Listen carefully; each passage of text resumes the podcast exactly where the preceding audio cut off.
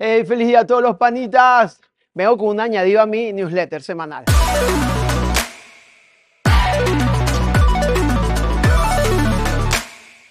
Y quería empezar con alguien bien particular, sobre todo porque lo respeto y lo admiro mucho a nivel deportivo y como profesional. Sí, Daniel Jardón. oh, ovación ahí de fondo.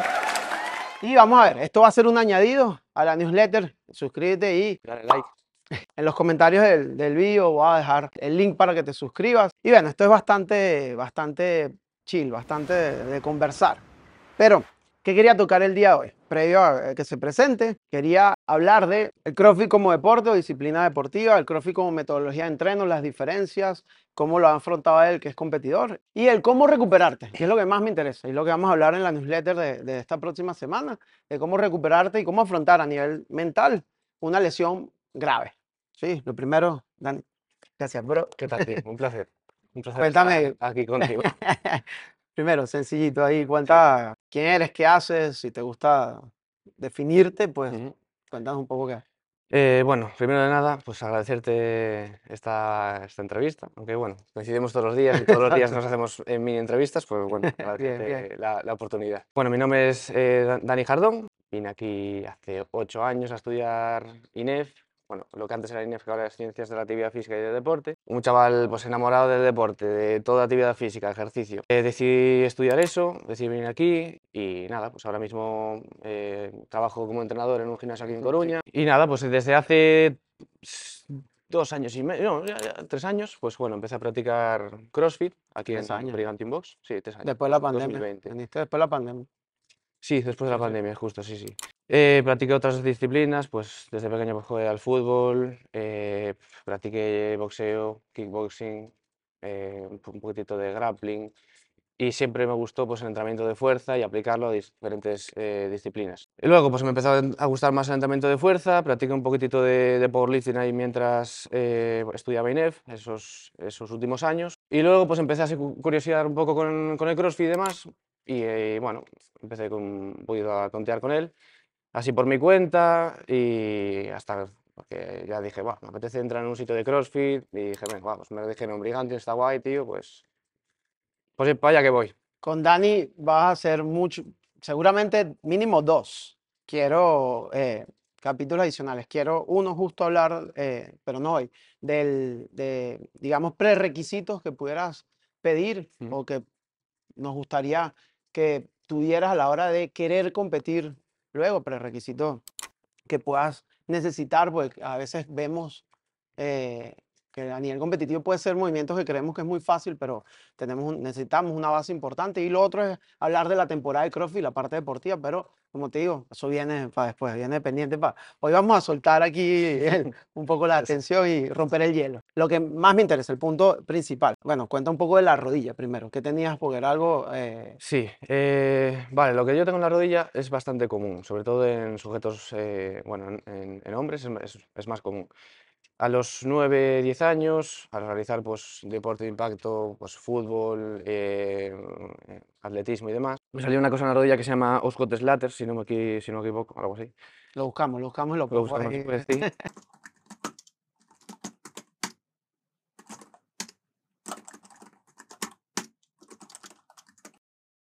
Eh, que nada, pues en la tuberosidad de la tibia al final eh, acaba habiendo un, un arrancamiento por, esa, por ese impacto, el tendón rotuliano tira hacia arriba de, de la tuberosidad y al final pues se crea como una osificación, justo aquí, que si lo, podemos enseñar en cámara, que se ve. Vale, pero Vale, esto igual lo, lo, lo identificaste ya después de mucho tiempo entrenando. O te Sí, no, esto me dijeron a los 9, 10 años, o Ah, sea, ok. era, era, era un niño. pero te acordabas. Tenías conciencia cuando empezaste a entrenar aquí. No tenía conciencia ninguna porque ya no me dolía. Me dijeron, te va a doler pues, al principio y luego ya no te va a doler nada más. Y así fue, no me dolió nada más.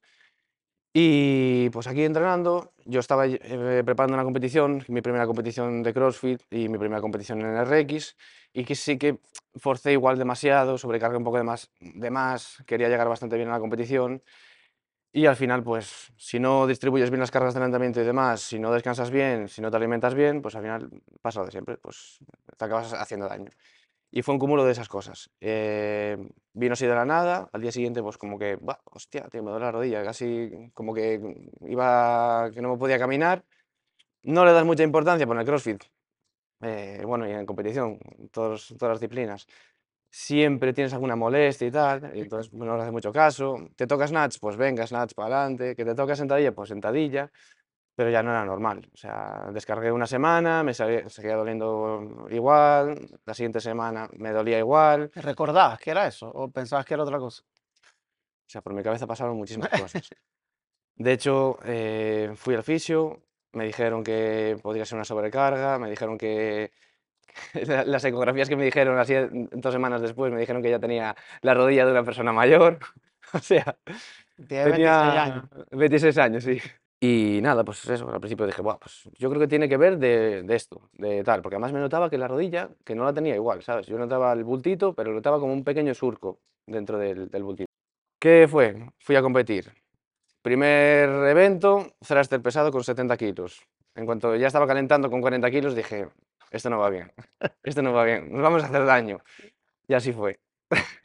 Primer evento, primeros thruster, claro, estás en caliente, estás ah, eh, Adrenalina, la adrenalina y acabas haciendo y te acabas, te acabas haciendo más daño. La competición, pues muy buena experiencia, me gustó mucho, eh, me sentí bien, pero uf, claro, o sea, me iba arrastrando, me iba arrastrando. Y eso fue un poco pues el, el punto de partida de, de- de esta lesión. Y al, al llegar de la competición, ¿qué hiciste? ¿Qué estrategia pudiste pensar como que, bueno, vengo con e- esta molestia que como profesional, porque al final Ujú. lo que me interesa es, es qué estrategia utilizaste tú y qué estrategia pudiera usar un- una persona común que de repente no tiene el conocimiento que puedas tener tú. Pues mira, dentro de la competición lo que primero que hice para rebajar un poquitito la inflamación y, y demás, pues fue echar hielo, o sea, poner hielo. eh, y luego cuando volví, pues ya en el avión es que tenía que estirar la pierna, o sea, no podía llevar la pierna así, tenía que llevar la pierna así por debajo de- del asiento del avión para tener que estirarla porque me dolía muchísimo. Lo que hice fue una semana de, de descanso absoluto, porque creo que mi, cuerpo ya me lo decía de tienes que descansar mínimo, mínimo una semana. Y luego intenté ir pues poco a poco introduciéndome en, mi rutina de, entrenamiento. O sea, no empecé haciendo cargadas eh, con sentadilla y demás, pero bueno, pues fui haciendo sentadilla con mi peso corporal, haciendo ese trabajo isométrico, intentando hacer algo de excéntrico, ir te- te- testeando un poquitito, pues bueno, cómo iba, cómo iba la rodilla. Y ya estaba viendo que pues, a medida que hacía un poco, se volvía a inflamar y ya estaba viendo que, las cosas no iban bien. Por lo tanto, eh, busqué fisio, que no me acuerdo ni cuál fue el primero, porque creo que pasé por muchísimos fisios. Y nada, un poquitito eso, o sea, acudir a un fisio. ¿Y qué me...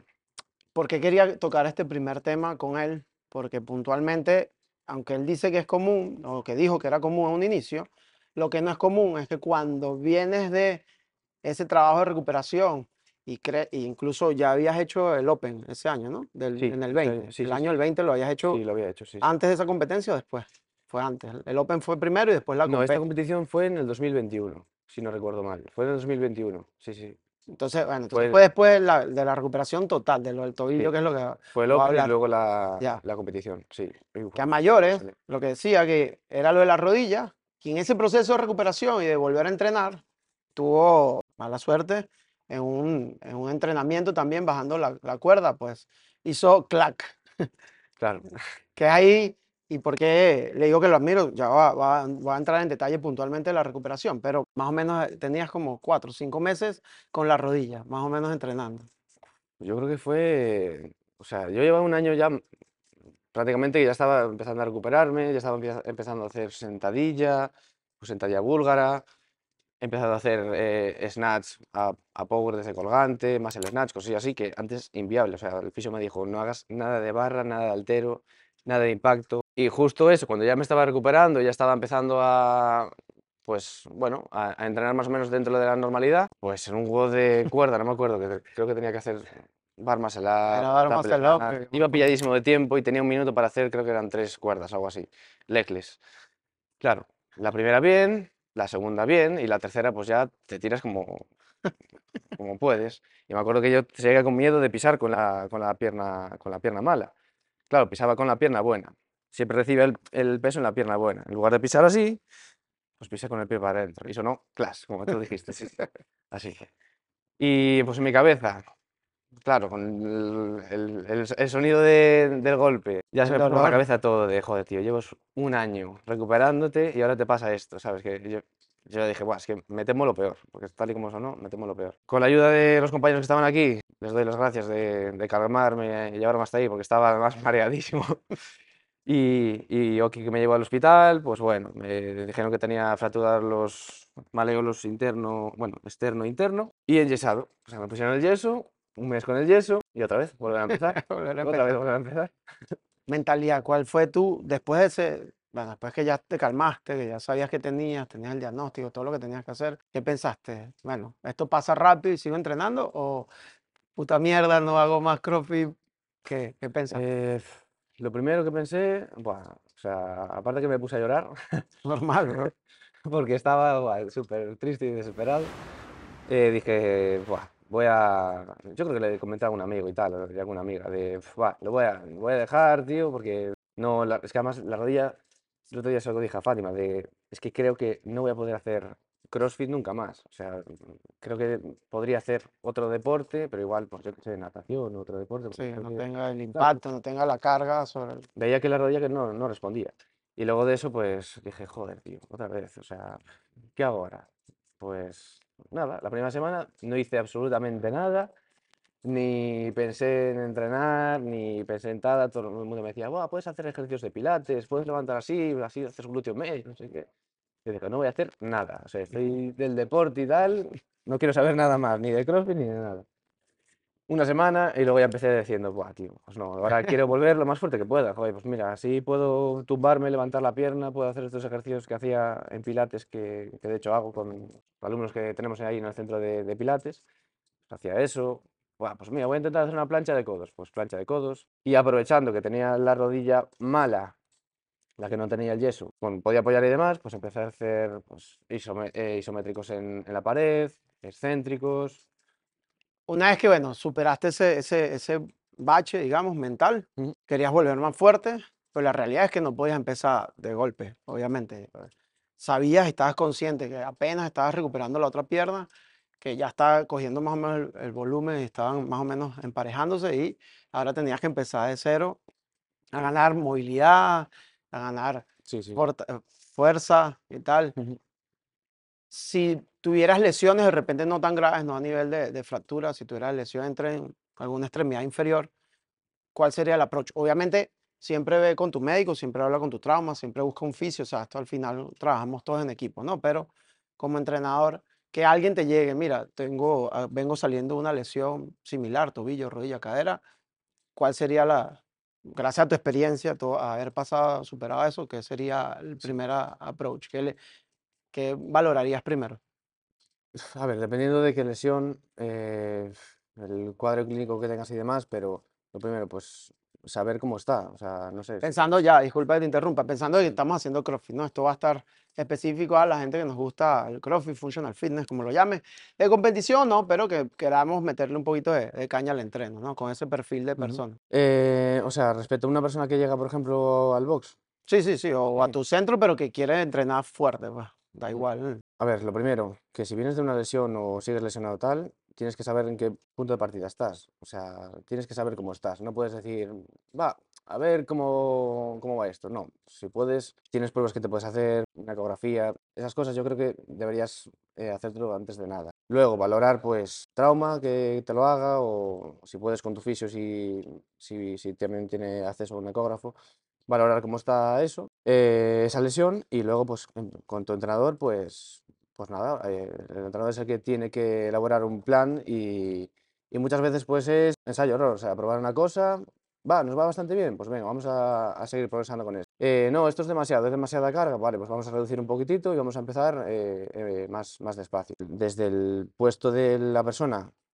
desde el lesionado, pues mucha, mucha paciencia, o sea, no, no tienes que tener prisa, no te tienes que saltar pasos, que tienes que dedicar pues, mucho tiempo a hacer la movilidad que necesites, que muchas veces el problema que tenemos es por falta de movilidad, falta de estirar y sobrecargas y demás. Entonces, es, o sea, un poco, un poco eso, no... ¿Qué hiciste tú ese primer mes? O sea, sí, primer mes que volviste aquí al box. ¿Qué hacías normalmente? ¿Cuál era como el protocolo que utilizabas para previo? Mira, lo primero que hice, o sea, ya cuando tenía el yeso ya me dijeron, no dejes la pierna muerta, o sea, no dejes el pie muerto, ya intenta, pues como si quisieses romper el yeso. Y la primera semana, pues como estaba súper desmotivado, no hice nada. Pero luego empecé la segunda y empecé como, buah, como si quisiese romperlo. Y ya me ayudó bastante. Y luego, cuando ya me quitaron el yeso y demás, pues empezar a movilizarlo lo, lo máximo posible. O sea, tenía el pie, que el primer paso que, que es que no me salía ni apoyar, tenía un miedo, o sea, tenía el pie muerto, muerto. Y es eso, pues darle mucha movilización desde el principio y empezar a fortalecer eh, progresivamente, progresivamente. No te digo hacer pues una sentadilla, sino solamente con, con aguantar así un poquitito de protección, a mí ya me ayudó muchísimo al principio. Con una goma ayudar a ganar rango de movimiento, fortalecer con esa misma goma. ¿Cuánto tiempo eso, pasó de- desde poco. todo ese trabajo a montarte la barra en la espalda y hacer sentadilla? ¿Cuánto tiempo estuviste, más o menos? Pues fue bastante rápido porque me dijeron que iba a tener como seis meses o así. Pues mira, un mes con el yeso y yo creo que más o menos un mes de fisio, más o menos, sí, un mes de fisio, dos, tres sesiones de fisio a la semana, más fortalecimiento de goma, movilidad, propiocepción y luego igual al mes, mes y medio ya estaba empezando a hacer sentadilla al cajón, sentadilla libre, luego un goblet squat, luego ya pues ir tanteando un poco con la barra atrás, sí, un poquitito, un poquitito eso, sí, sí. ¿Cuáles son tus marcas Marcas. de back squat y peso muerto, por ejemplo? Buah, back squat hace mucho que no lo hago. Lo más que saqué fueron 170. Peso muerto, no me acuerdo ahora mismo, pero creo que 235 o 240. Entendiendo que tenemos que lo de la rodilla es- está ahí todavía, ¿no? Sí, sí, sí. sí Pero hay rodilla- estructura que soporta eso alrededor y que el tobillo, bueno, ya está súper móvil ya. Sí, muy bien. Sí, sí, sí. sí. Bien, bien, bien, genial, genial. Entonces, no, no es dejar de entrenar. Si vengo de lesión, no es dejar de entrenar. Todo lo contrario. O sea, Deprimirte es normal, un- en una, hay un periodo que obviamente uno está como que, ah, puta vida, mm, normal, pero volver no es opcional, hay que venir y ya, ¿no? hay que venir. O sea, no te puedes quedar de, no, ya se pasará. No, porque si te quedas quieto es que va a ser peor. Y si tienes un problema, pues tienes que saber por qué viene ese problema y tienes que atajar el problema. Y no, no, no no vale con quedarse sentado en el sofá diciendo que "Nah, ahora reposo. No. Eh, o sea, somos seres vivos, somos animales, nos movemos y Ya. levantamos eh, peso, eh, nos encogemos, nos estiramos y, y ya está. O sea, no hay más. El movimiento es, es la mejor medicina. Bien, bien. O sea, es- así, es así. Segundo punto entonces, diferencia para ti que compites, que te gusta. Si bien dentro de la disciplina puedes ir todos los fines de semana y como dicen aquí, ser un guerrero el fin de semana y competir todos los fines o participar todos los fines de semana, hay una diferencia, ¿no? Y yo digo que el que participa en eventos y la pasa bien y da su máximo, pero sale de fiesta, duerme poco y bebe mucho y come mal, de repente no, va, no eres tan competitivo como crees, versus el que puede que entrene un poco menos que tú, pero le presta atención a todo lo que está alrededor del entrenamiento. Diferencia para ti, que no empezaste el CrossFit, pues yo nací como que en CrossFit, o cuando retomo la actividad física, empiezo haciendo un poquito de triatlón y, y correr, o sea, lo básico tal, que se puede hacer en parques, en la calle, gratis, eh, gratis. Después me enamoro mucho del CrossFit y tal, y es como que mi camino y, y por ahí empiezo, ¿no? A, a educarme y todo esto. Tú al revés, tienes mucha educación reglada de un inicio, si vienes haciendo deporte toda tu vida. ¿Qué diferencia y sobre todo lo que aprendiste en la universidad y cómo lo enfrentas hoy que ya compites, entre- entrenas y, en- y entrenas a otros? ¿Qué diferencia notas del CrossFit de competencia al Diferencia de- participar, a la, de- a la metodología, como, utilizar el CrossFit como metodología de entrenamiento y salud? O sea, a mí me parece una opción buenísima, siempre que tengas un buen profesional a tu lado, o sea, número también acotado de gente que te puedas entrenar en la clase, o sea, no comparto clases de veintipico personas como puede haber por ahí, porque creo que una sola persona no tiene tantos ojos para, pues, para tener tantas personas. ¿Diferencia en cuanto a programación o...? Sí, sí, sí, lo que tú notas, o sea, que no juntaría, ¿te parece que yo, que vengo por salud, o Paula, estos chicos se fueron ahora, debería entrenarlos igual como la gente que quiere competir? No, o sea, no, para nada. Yo creo que CrossFit es una disciplina que tiene muchos, muchos elementos. Creo que pues, no es lo mismo los elementos que puedas hacer en una competición como los que puedas hacer en tu clase para, pues, para sacar lo mejor que tengas en el día, para mm, evolucionar en, en- en tus metas y, y demás. O sea, no sé, hay elementos en el CrossFit, pues, sé, la, rampa, por ejemplo.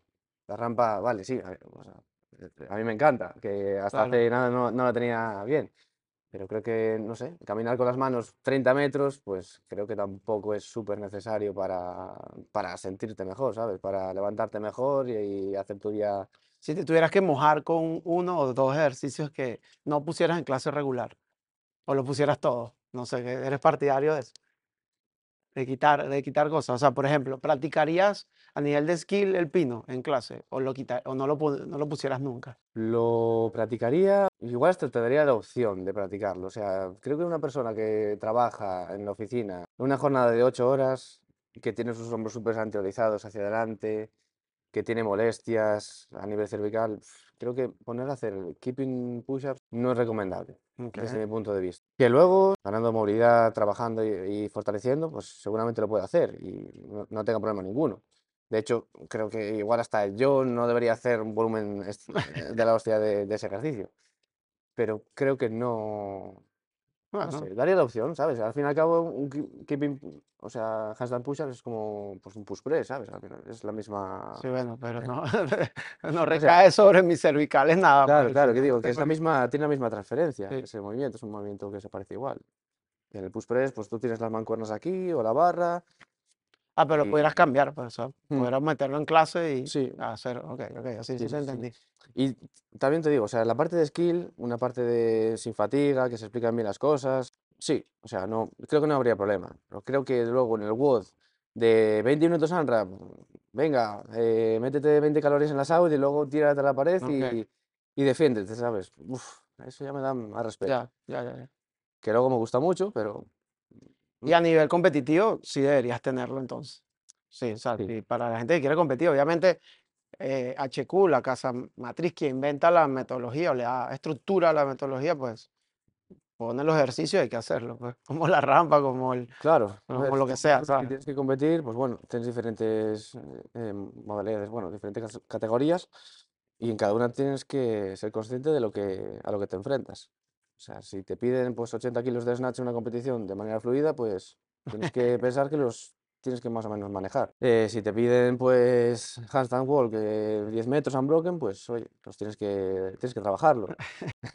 ¿Qué línea, qué línea marcarías tú para decirle a alguien, si, por ejemplo, me estás entrenando a mí y yo me gusta salir los fines de semana, como más o menos y duermo lo que puedo porque tengo una hija?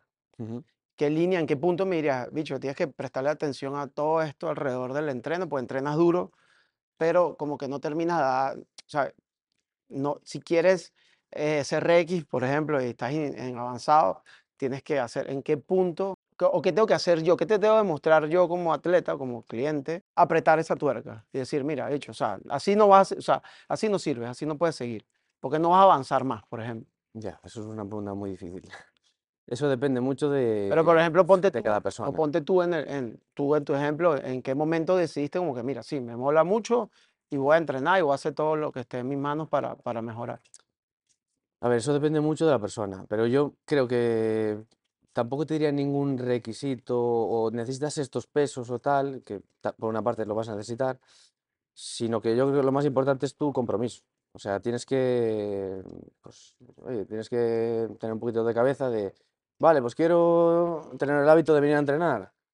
Vale, pues oye, si solo, solo puedes venir a las siete y media de la mañana a entrenar, pues tienes que hacer un poco el esfuerzo y venir lunes, miércoles y viernes a entrenar o dos días, los que puedas. Y eso es un poco igual. Si quieres algo, pues tienes que tener un poco de cabeza y decir, vale, pues entonces en lugar de el fin de semana, pues hincharme a pizzas y a salir el sábado, pues si luego quiero rendir el lunes y quiero ir a X competición o quiero pasar a la siguiente categoría, pues reducir quizás un poco eso y invertir un poquito más de tiempo en practicar X cosas y, y demás. ¿no? O sea, requisitos, requisitos, no sé. Yo creo que más que nada eso, el- compromiso. O sea, que la Y de persona, verdad, si quieres algo, pues eh, sí, la persona te va a ir, de- comprometerte. te va a ir demostrando si se Mm, compromete. sí.